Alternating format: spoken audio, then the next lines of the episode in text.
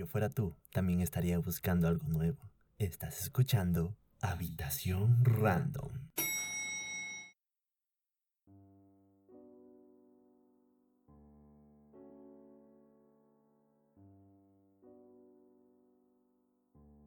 ¿Alguien por favor podría decirme qué carajos le está pasando al mundo? Es decir, hay revueltas en Estados Unidos, la enfermedad que nos está quitando la vida a todos, distintas catástrofes que están sucediendo, es decir, ¿por qué pareciera que todo se juntó en este año?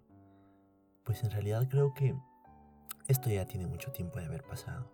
Me refiero a que todos los años pasan cosas graves, pero no nos enteramos de dichas cosas. Nadie en años anteriores había querido manifestarse para pelear por sus derechos, o al menos no en el grado que lo están haciendo ahora.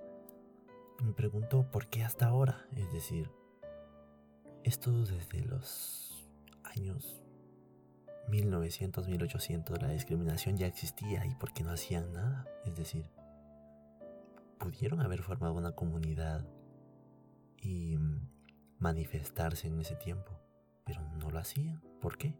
¿Tenían miedo acaso? No lo sé. Quizá antes eran mucho más dictadores los que ahora... Quizá antes había mucho más peligro si alguien se manifestaba. Pero... ¿Por qué hasta ahora? O sea, ¿Por qué esperarse hasta que las cosas están más turbias para hacer revueltas y manifestar? Digo, no está mal que lo hagan, pero me pregunto por qué antes no lo hacían. ¿Será que estaban conformes con el trato que recibían? Porque yo creo que ese es el problema de todo esto. Que las personas estaban conformes. Es decir, si a una persona de piel morena la criticaban, creo que esa persona aprendió a lidiar con, eso, o sea, se acostumbró. Y eso le pasó a muchas personas, así que se acostumbraron y luego perdieron las ganas de querer manifestarse, de querer ir contra el sistema porque ya sabían que les podía pasar algo malo a ellos o a sus familias. Siempre cuando le dices a alguien que no haga algo, porque si no vas a atacar contra su familia, o alguien que esta persona quiera, o contra esa misma persona, le vas a causar miedo. Eso se ha visto siempre, siempre, siempre. Pero también se sabe que cuando una gran comunidad se junta, y cuando tienes a alguien que te apoye, las cosas cambian. Es decir, eso incluso en películas se ve que el villano está dominando a todos, pero luego viene alguien y apoya al protagonista de la película y entonces, cuando ya es un grupo, o con que sea más de uno, ya pueden lidiar contra el villano. Y es que siempre la multitud va a ser más poderosa que un solo individuo, por más malo que sea, sin importar qué tan dictador sea, ya sea un político, una persona común. Siempre si hay una multitud contra él, esta persona caerá. Y no considero que esté mal lo que está pasando en estos momentos, pero creo que deberíamos de ver las dos caras de la moneda y no solo llevarnos por las acusaciones que se están haciendo.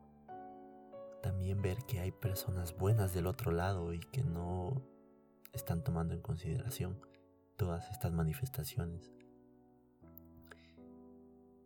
Seguramente hay manifestaciones pacíficas pero también ha de haber manifestaciones extremistas que están atacando contra la integridad de los policías, por ponerte un ejemplo. Y seguramente hay policías que son racistas, estoy seguro. Pero también ha haber policías que solo están haciendo su trabajo y que nunca han molestado a nadie. Pero siempre hacemos eso, ¿sabes? Los humanos somos así. Siempre juzgamos colectivamente sin fijarnos primero si todo está mal o es una sola persona la que se está pudriendo. Así que esto fue todo por hoy. Esta es solo mi opinión y espero que escuches el siguiente capítulo en el cual trataré un misterio de internet. Así que Te espero en la siguiente habitación random.